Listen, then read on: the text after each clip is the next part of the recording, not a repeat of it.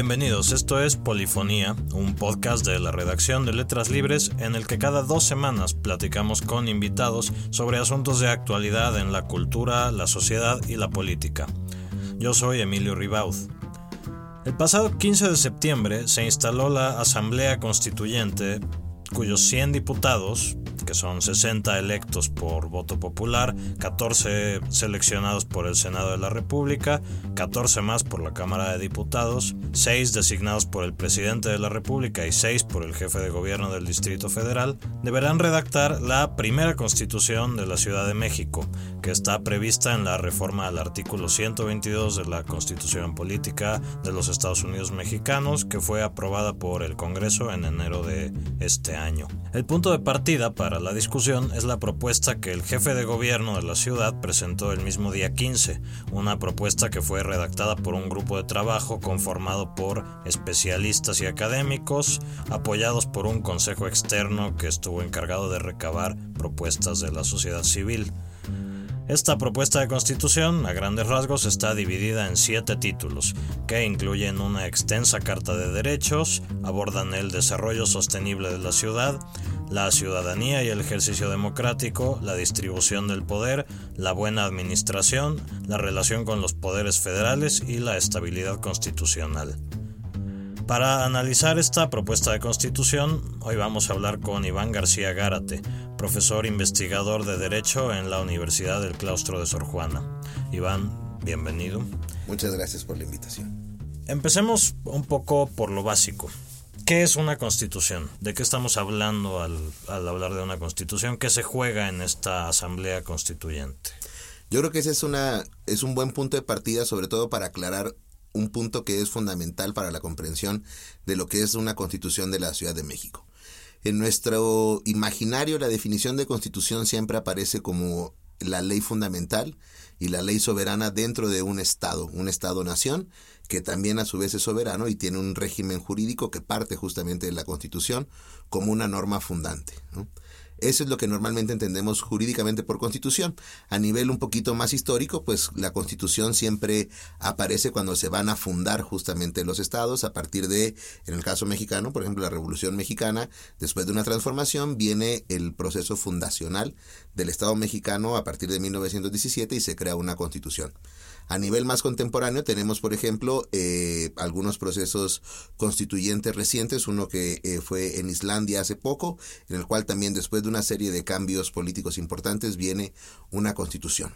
Como tú le decías hace un momento, esta constitución de la Ciudad de México parte de una reforma a la Constitución Federal, al artículo 122, para crear una entidad federativa que recibe el nombre de Ciudad de México y que necesita de un documento jurídico para organizarse, que en este caso se le llama Constitución de manera similar a las constituciones locales de los estados de la República.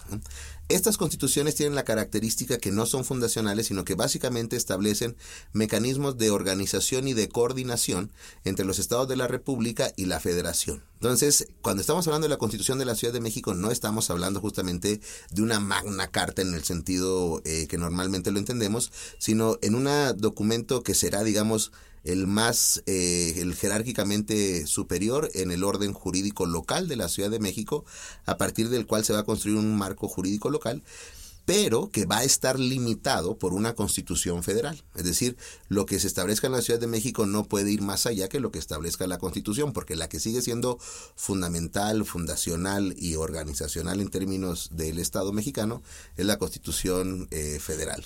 Antes de entrar a hablar directamente del, proyecto que presentó Mancera, la Asamblea Constituyente. Eh, ellos reciben el, eh, este proyecto y la discusión parte de este proyecto, pero luego que pueden desecharlo totalmente, y hacer otra cosa distinta. Sí, incluso yo, yo creo que eso de decir de que parte de, o sea, e, es pues porque ahí está el documento y es el que puede ser punto de partida para empezar a discutir, pero básicamente lo podrían decir, bueno, pues ahí está el documento que envió el jefe de gobierno, pero nosotros empezamos a trabajar en comisiones para ir desarrollando un documento propio, es decir, podrían no, no tomar nada de lo que actualmente ha presentado el jefe de gobierno.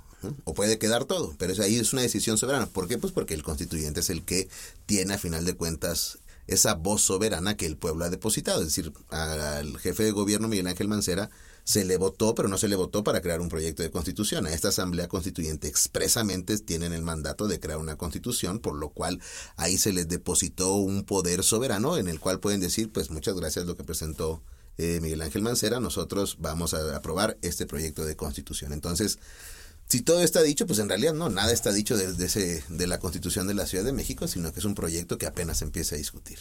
La Asamblea Constituyente tendría también que asegurarse de que la constitución que aprueben vaya en concordancia con el con la Constitución Federal, con el con el andamiaje jurídico de México. Hay que pasa, digo, ¿qué pasa si aprueban un documento que luego entra en conflicto con la Constitución? Ahí tendríamos problemas jurídicos que pueden ser severos o pueden ser de diferente magnitud. Digamos, podríamos dividirlo en, en, en dos partes. Lo que normalmente se conoce como la parte orgánica de la Constitución, que es la parte que organiza los poderes federales, que organiza la forma de gobierno, tendría que ir en exacta correspondencia con lo que dice la Constitución política de los Estados Unidos mexicanos. Si ahí llegara a haber una contradicción, pues estaríamos ante una de las eh, una situación jurídica grave en la que a final de cuentas bueno tendría podrían y existen ciertos mecanismos para resolver esas controversias pero lo ideal sería justamente que no hubiera ese tipo de choques para que no se pueda llegar a generar en ningún momento ningún tipo de ingobernabilidad o inestabilidad en alguno de los poderes y en la relación de la Ciudad de México con el gobierno federal. Entonces, en esa parte orgánica en la que se define cómo es la forma de gobierno, que se establece que debe haber las alcaldías, que se establece que todos estos se tienen que elegir mediante eh, un sistema de partidos, elecciones, eh, cómo se van a renovar los poderes eh, locales, el ejecutivo y las y lo que digamos lo que será la Cámara o el Congreso de la Ciudad de México posterior. Entonces, todo eso tiene que ir en exacta correspondencia con el artículo 122. Ahí incluso el constituyente de la Ciudad de México está sumamente limitado en ese tipo de cosas. En la parte de los derechos, justamente, pues tenemos estas dos interpretaciones. En la parte de los derechos, quienes dicen también en los derechos humanos se tiene que ajustar a lo que dice el marco constitucional y no puede ir más allá. Y hay quienes dicen, no, pues también el constitucionalismo local pues puede innovar en cierto tipo de derechos siempre y cuando quizá habría que, digamos ahí como que establecer pues que no hubiera una contradicción entre derechos, cosa que pues básicamente no se da normalmente una contradicción entre derechos, se puede haber cierto tipo de conflictos en un momento determinado, pero que pueden resolverse, no necesariamente es una contradicción de derechos. Lo único que habría que ver o tratar de definir es si efectivamente el constituyente local puede ir más allá de lo que establece la Constitución Federal y tratados internacionales reconociendo nuevos derechos que al día de hoy no están reconocidos. Hablemos pues del proyecto. A grandes rasgos, ¿qué es lo que más te ha llamado la atención del proyecto? ¿Cuáles son quizás los puntos más destacados? ¿Dónde te parece que está innovando este proyecto? Eh, pues hay varias cosas que son eh, que llaman la atención. Algo yo creo que inmediato sería el tipo de lenguaje que está utilizando. Y ahí yo creo que sí podemos encontrar un lenguaje constitucional muy actualizado, muy moderno, no muy contemporáneo, ¿no? Entonces, en ese sentido, eh, hablando de diferentes tipos de elementos, ¿no? Como de gobierno participativo, de las diferentes formas de democracia, pensando la ciudad en diferentes eh, conceptos, ¿no? O sea, o en diferentes elementos. En ese sentido, yo creo que ahí es bastante innovador el proyecto, lo que se está viendo. A nivel de los órganos de gobierno, yo creo que rescatar esta, estas definiciones que se hacen de para qué sirve la función de gobierno, para cuál es la función social específica que llevan a cabo cada uno de los órganos, a nivel legislativo que establezca otro tipo de mecanismos de participación y a nivel judicial me llamó mucho la atención también un consejo de la judicatura ciudadano que tampoco se define más pero se habla justamente de ya de una participación y una incidencia importante de la ciudadanía en el poder judicial no yo creo que esos mecanismos son innovadores a nivel de, eh, de los órganos de gobierno.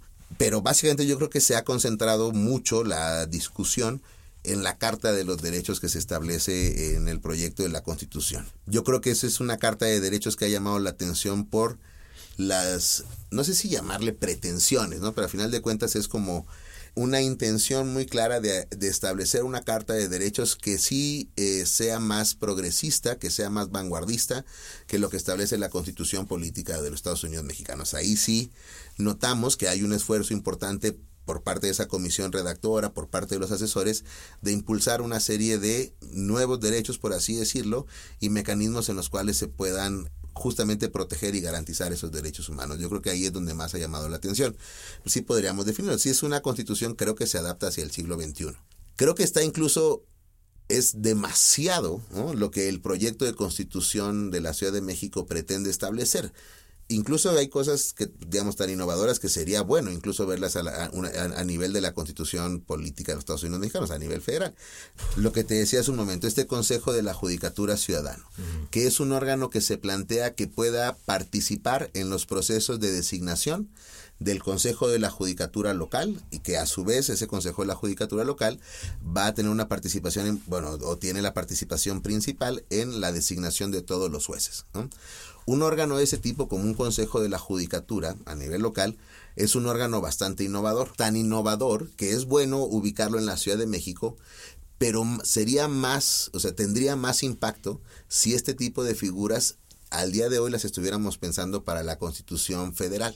La Constitución de la Ciudad de México tiene ideas tan innovadoras o ideas tan potentes que se ven limitadas por el campo de acción de esa Constitución local sería muy bueno verlas a nivel de la Constitución Federal, donde no tendrían justamente estos límites que al día de hoy tienen. Caso similar de por otro, otros temas, como por ejemplo la no persecución del consumo de la marihuana, como el tema de la igualdad para todas las familias, ¿no? Que no importa cómo estén conformadas, todas recibirán los mismos derechos son o el tema de la protección a periodistas son temas que de hecho se han estado discutiendo a nivel nacional en los últimos meses, que a nivel federal todavía no tienen una respuesta jurídica definitiva y aquí efectivamente se están resolviendo. Este tipo de figuras, tanto lo que sería una posible legalización de la marihuana como, bueno, más bien no legalización de la marihuana, más bien lo que se está estableciendo es el, la no penalización de los consumidores de marihuana el matrimonio igualitario y el reconocimiento de los diferentes tipos de familias, esos tres temas son temas que tienen que ver con derechos fundamentales. Entonces, en ese sentido, ahí es esa carta de derechos que es muy vanguardista. En lo del consumo de la marihuana, por ejemplo, se basa en el amparo que ya conocemos de hace un tiempo, en el cual la Suprema Corte de Justicia de la Nación dijo que el consumo lúdico y recreativo de la marihuana está protegido por el el derecho al libre desarrollo de la personalidad. Bajo ese, digamos, bajo ese supuesto es que el constituyente, o perdón, el, este equipo de notables de, de Mancera, al momento de presentar el proyecto, dicen, bueno, incluyamos el consumo de la marihuana porque ya es algo que ha sido reconocido por la Suprema Corte de Justicia de la Nación. Como está planteado, esto lo ubicamos en el tema de derechos humanos, en el cual sí puede ir más allá. Y ahí habría que ver la discusión si efectivamente todos estos derechos se van a poder garantizar también por la Constitución Federal. La otra figura que yo te estaba planteando y donde noto que puede haber un poquito más de problemas es a nivel más de los órganos de gobierno. Eh, por ejemplo, a nivel legislativo eh, se están estableciendo mecanismos de participación que pueden ser innovadores. Hay una parte en la que se define la función gubernamental de la Ciudad de México y, cuáles son las características que ésta debe tener. Esa definición es muy buena y esa definición le da un cierto perfil al gobierno que, que tenga que ajustarse a esa definición para efectos de la Ciudad de México sirve a nivel discursivo, pero a nivel técnico no. Porque, volvemos a lo mismo, es una constitución local que, está, que tiene un campo de acción mínimo. Entonces, esa es una figura que podría ser muy buena pero el campo de acción limitado que tiene la Constitución de la Ciudad de México, es decir, todo el gobierno se tiene que basar al final de cuentas en lo que dice el artículo 122 de la Constitución. Por más innovación que pueda haber a nivel local en los órganos de gobierno, siempre va a haber el tope del artículo 122. Entonces, por eso algunas figuras que se están inventando aquí en la Constitución de la Ciudad de México no, no, logran, eh, digamos, exponenciarse porque está el límite del artículo 122. Por eso ya son figuras que a lo mejor para un constitucionalismo eh, local son sobradas, pero que si las viéramos operar a nivel constitucional, para toda la República serían diferentes.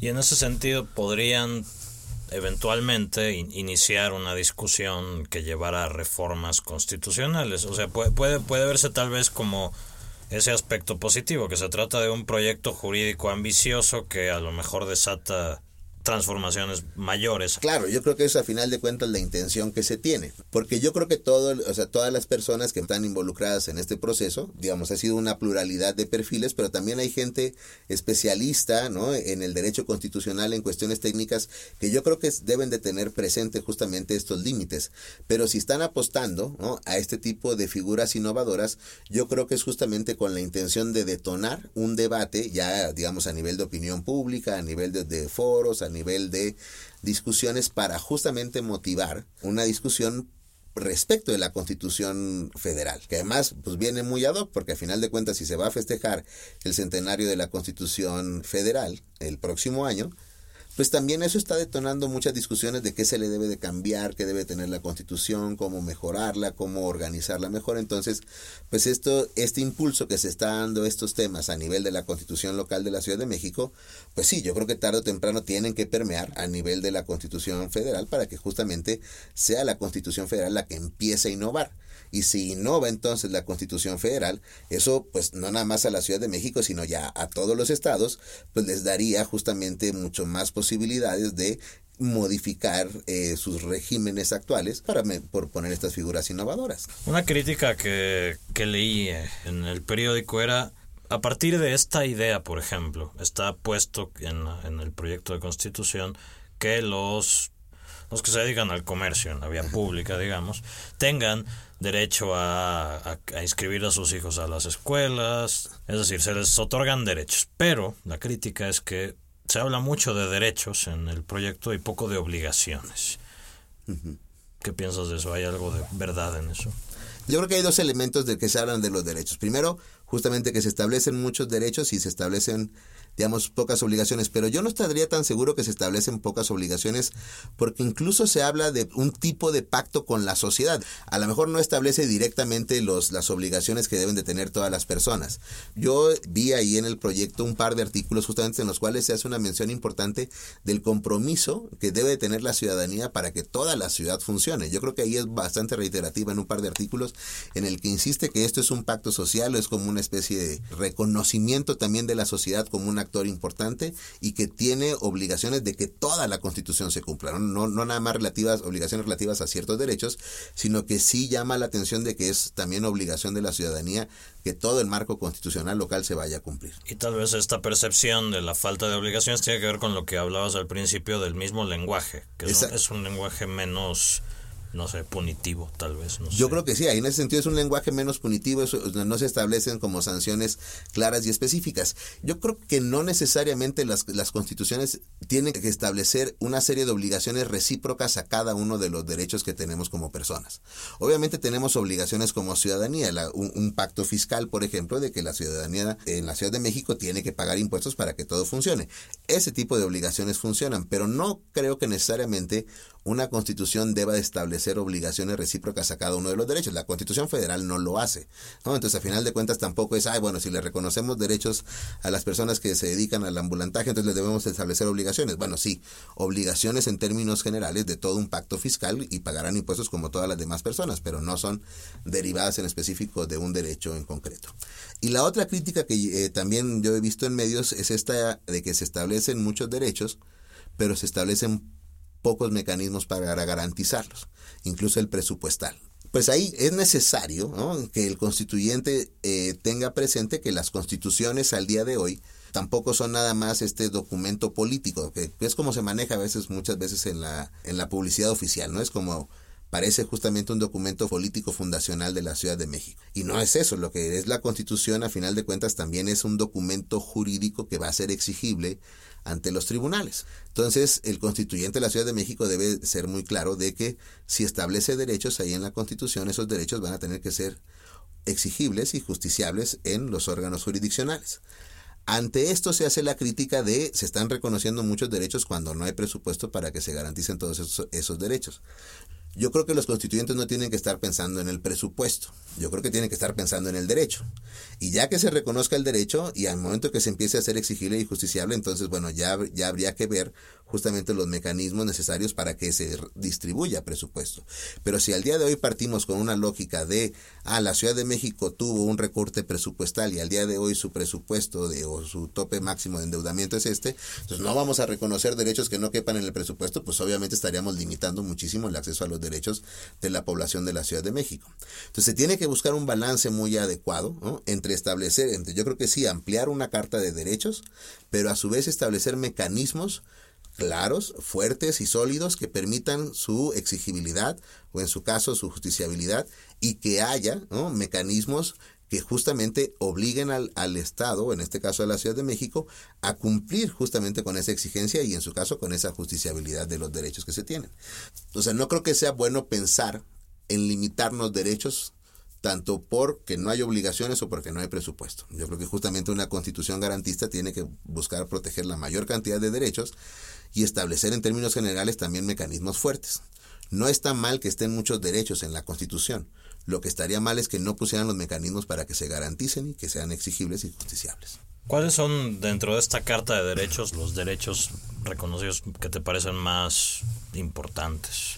Pues en términos generales se habla mucho de y se, se señala justamente la, el derecho a la ciudad. Yo creo que esos son los elementos importantes. Yo creo que también esto que mencionabas es un momento la despenalización del consumo de la, de la cannabis. Yo creo que es un artículo que hay que leer en negativo, justamente porque el artículo dice tal cual de que no se sancionará a personas que consuman. Yo creo que lo que habría que entender es, hay un reconocimiento de, cierto, eh, de cierta forma al derecho al libre desarrollo de la personalidad para que una persona pueda llevar a cabo este tipo de conductas.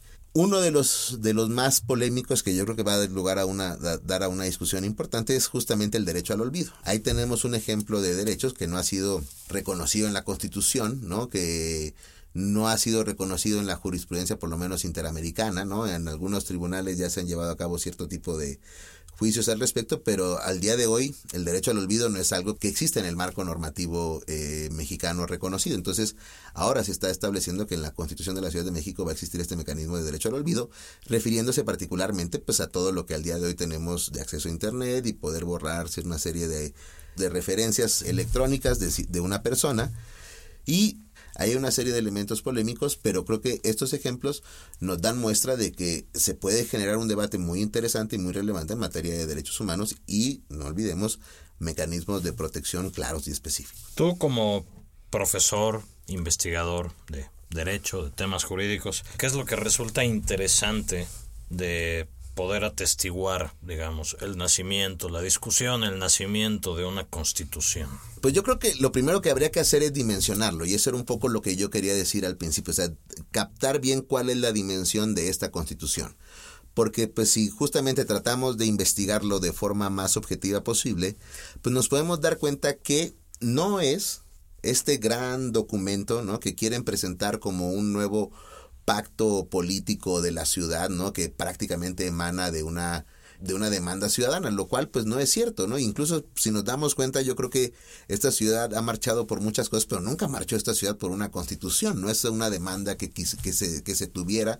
Entonces, de repente, los actores políticos, tanto el jefe de gobierno como los partidos políticos que están ahí eh, participando en el constituyente, como ahora también ya los la, ahora diputados y diputadas constituyentes que vienen pero que son diputados federales o que vienen del Senado, justamente buscan sobredimensionar todo este proceso político como si fuera justamente o como si estuviéramos renovando la Constitución Federal a 100 años.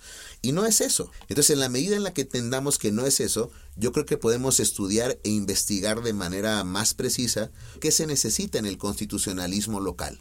Creo que es interesante a nivel también del estudio del derecho constitucional y particularmente del estudio del derecho de los derechos humanos, justamente esta discusión, qué tanto se puede ampliar, qué tanto no se pueden ampliar los derechos, cómo podemos avanzar justamente para crear mecanismos de protección de derechos humanos a nivel local. Y yo creo que quizá el, otro de los elementos eh, relevantes es justamente a tratar de entender cómo la sociedad de esta Ciudad de México se está enfrentando o cómo está asimilando, cómo identifica este tipo de proceso constituyente. Al final de cuentas, Es un proceso político importante, no, tan importante como que como a veces se quiere presentar, pero sí es una sí es un cambio, digamos, político importante que transformará algunas cosas de los hábitos políticos y sociales de la Ciudad de México. Ya no tendremos delegaciones, tendremos alcaldías. Las alcaldías van a tener representación proporcional, entonces las, las alcaldías van a ser gobernadas por quizá por cuerpos colegiados que sean de diversos partidos políticos. Eso, eso puede ser bastante innovador para una administración que como estamos acostumbrados en la delegación. Y de nuestro lenguaje jurídico cotidiano va a salir la palabra delegación. Entonces, este tipo de cosas, pues también la sociología jurídica pues nos va presentando o nos podría presentar ciertos estudios relevantes de cómo asimilamos una transformación normativa de este tipo como sociedad. El martes 20 se instaló un observatorio ciudadano para una asamblea constituyente abierta, que es un organismo que hasta donde entiendo está como conformado por autoridades electorales, de acceso a la información y de la sociedad civil, y que lo que buscan es estar observando el proceso constituyente, informando de lo que está ocurriendo, como para que la sociedad civil justamente se involucre en el proceso. Porque es importante la publicidad de la discusión del la Asamblea Constituyente. Es relevante, pero no es suficiente la publicidad. Justamente lo que se busca crear es una plataforma como una especie de parlamento abierto para estar observando lo que está haciendo la Asamblea Constituyente de la Ciudad de México. Es muy limitado el alcance de eso. Al día de hoy, para eh, entender yo creo lo que significa a final de cuentas una especie de parlamento abierto, gobierno abierto, justicia abierta, el elemento fundamental no es nada más la publicidad y la transparencia, el elemento fundamental es la colaboración y participación de la sociedad civil en el proceso. Yo creo que un observatorio es sumamente relevante porque de esa manera se puede publicitar todo lo que la Asamblea Constituyente está haciendo. Pero al día de hoy y particularmente en esta Ciudad de México, tenemos las posibilidades de ir más allá de publicitar la Asamblea Constituyente, digamos, tiene una posibilidad mayúscula de establecer, por ejemplo, que la Constitución sea aprobada por eh, referéndum aquí en la Ciudad de México. Eso sería un elemento importante para empezar a involucrar a la sociedad. Entonces ya no nada más fue publicidad, ya también haces que la sociedad empiece a participar, pero no nada más que participe ya hasta el final cuando el producto está elaborado. ¿Por qué no puede haber un canal de YouTube abierto constantemente? Lo, están pasando en el canal del Congreso, que es abierto, pero al final de cuentas podrían utilizar también otro tipo de mecanismos y un canal abierto de YouTube donde estén pasando las discusiones. Podríamos tener plataformas colaborativas en las cuales la Asamblea Constituyente esté discutiendo un artículo y que la sociedad esté participando también vía redes sociales, las diferentes redes sociales o algún otro tipo de plataforma. Eso sería lo más innovador. ¿Cómo le hacemos a que esa constitución de la Ciudad de México adquiera legitimidad con la sociedad de la, pues involúcrala, pero involúcrala no nada más publicitándole las cosas, haz que participe, no le dejes la discusión nada más a los expertos. Si efectivamente este observatorio, que donde hay autoridades, donde hay sociedad civil y que puede tener un peso, si quiere trascender más allá de la publicidad, tiene que buscar mecanismos no nada más en los que publicite, que es muy importante, pero más importante sería que lograra mecanismos mediante los cuales la sociedad de la Ciudad de México pueda participar y colaborar en ese proceso constituyente. No olvidemos, hace un momento eh, en la introducción decíamos, son 60 diputados que fueron votados y 40 no, 40 no fueron votados, fueron designados. Ante eso también había una reacción por parte de la sociedad que dice, bueno, pues que esto de la Ciudad de México es un acuerdo entre políticos básicamente, no ha permeado hacia la sociedad. Y no va a permear nada más informándole, o sea, nada más un solo canal de yo estoy hablando y tú escúchame va a permear si efectivamente podemos involucrar a la sociedad en una discusión y que empiecen a participar y colaborar. Y ahí adquirirá legitimidad esta constitución. el riesgo es un poco que la asamblea constituyente, la discusión sobre este aparente gran documento jurídico, acabe siendo en realidad secuestrado por la discusión entre partidos políticos y que sea eso, un documento decorativo más que otra cosa. Exacto, aunque incluso pudiera ser, o sea, pudiera ser la mejor constitución, o sea, la más exacta y precisa para las necesidades de la Ciudad de México, si una constitución no cuenta con una legitimidad social detrás de ella, pues nunca va a adquirir la relevancia e importancia política y cultural que debe tener una constitución. Va a seguir siendo ah, pues, lo que pasa el día de hoy con la Constitución Federal. O sea, por más que nos digan que va a haber un centenario y que se va a festejar la constitución de 1917, creo que a final de cuentas también ese festejo, no ese centenario, pues es algo que festeja la, los poderes mismos del Estado mexicano, pero a nivel de la sociedad, no es que la sociedad pues esté pensando en festejos de la constitución, porque ya también ha perdido legitimidad esta. ¿Por qué? Pues porque justamente los actores políticos más en este caso los actores políticos partidistas, pues básicamente han secuestrado esta constitución y es un acuerdo entre ellos y ya no permea tanto hacia la sociedad. La Asamblea Constituyente tiene hasta el 31 de enero de 2017 para entregar la versión final de la Constitución ya terminada. Después de eso, a grandes rasgos, ¿qué ocurre después? ¿Cuáles son las leyes que se tienen que escribir? ¿Qué pasa una vez que hay Constitución? vamos a, entrar, digamos, en, una, en un momento que le podríamos llamar de etapa transitoria, porque pues justamente hay que dejar un marco constitucional que existe e ir transitando hacia lo que va a establecerse en la constitución de la Ciudad de México. Es una cuestión transitoria. Entonces, pues lo que vamos a tener de ahí o a partir de ahí, no necesariamente ya es la entrada en vigor inmediata, pero ya tendremos que ir empezando justamente en ver cómo se va a dar esa transición y cómo se va a reglamentar esa transición. No va a ser fácil. Por ejemplo, en el caso de las delegaciones, hay ciertas cosas que ya se establecieron en el artículo 122, que es hasta el 2018 van a entrar en vigor las alcaldías. Entonces, bueno, pero tenemos que pensar, pues que no tanto tiempo, de aquí a un año y medio más o menos, ¿Cómo vamos a hacer esa transición en la Ciudad de México? ¿Cómo, ¿Cómo vamos a transitar de las delegaciones a la alcaldía? Es un proceso que no puede ser de un día para otro. Obviamente primero se tiene que realizar la elección bajo el esquema de alcaldías, pero vamos a tener que establecer un régimen transitorio justamente para que se puedan dar esas elecciones con las normas que el día de hoy tenemos. Cuando lleguen esos nuevos equipos, habrá que tener un régimen transitorio justamente para poder pasar bien de una delegación hacia ya lo que es una alcaldía. Y así justamente todos los poderes. Es la, etapa transitoria en la cual pues, la ley va transitando para organizarse y establecer ya nuevo, el nuevo marco, el nuevo régimen que viene a continuación. Entonces ahí va a ser una etapa de mucha discusión legislativa, de mucha discusión reglamentaria, para ver cómo, pueden, cómo puede transitarse y cómo puede llevarse ya a la práctica todo lo que la Constitución establezca. Ya las nuevas leyes y eso ya caerían en manos de la nueva del, del Congreso local que se elegiría en 2018. Exactamente. Alguna, y la actualización de las normas que actualmente son vigentes. Bueno, pues Iván García Gárate, muchas gracias por haber estado en este podcast. Muchas gracias a ti, Emilio, y es un gusto estar aquí con ustedes. Esto fue Polifonía, un podcast de la redacción de Letras Libres. Volveremos en dos semanas con un nuevo episodio. Pueden suscribirse a este y a otros podcasts de Letras Libres a través de iTunes, de Stitcher, de SoundCloud y demás plataformas de distribución de podcast. No dejen de compartirnos sus comentarios y sus valoraciones y muchas gracias por escucharnos.